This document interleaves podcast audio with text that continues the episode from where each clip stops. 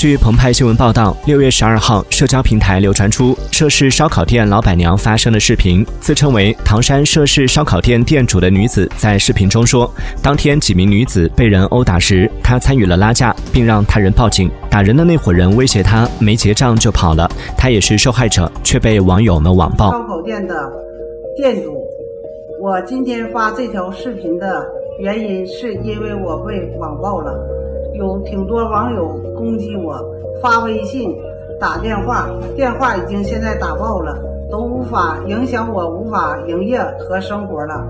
现在有挺多网友往我家门前送花，有的网友说我没有拉架，视频里的拉架那个穿黑衣服的女子就是我。我本身五六十岁的老太太，我也不容易，我尽我最大的努力，我去拉架，完了网友攻击我，我现在无法生活了。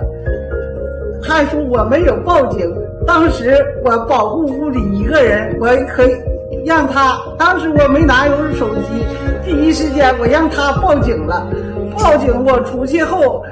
打人的人还威胁我，出去就打我，账都没结，都走了。我不敢管他要钱，我去上哪嘎说公理，我也是受害者呀。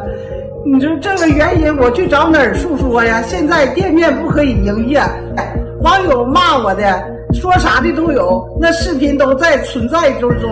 我现在已经要崩溃了，我已经要疯了，我无法生活了。我现在去找哪里说理呀？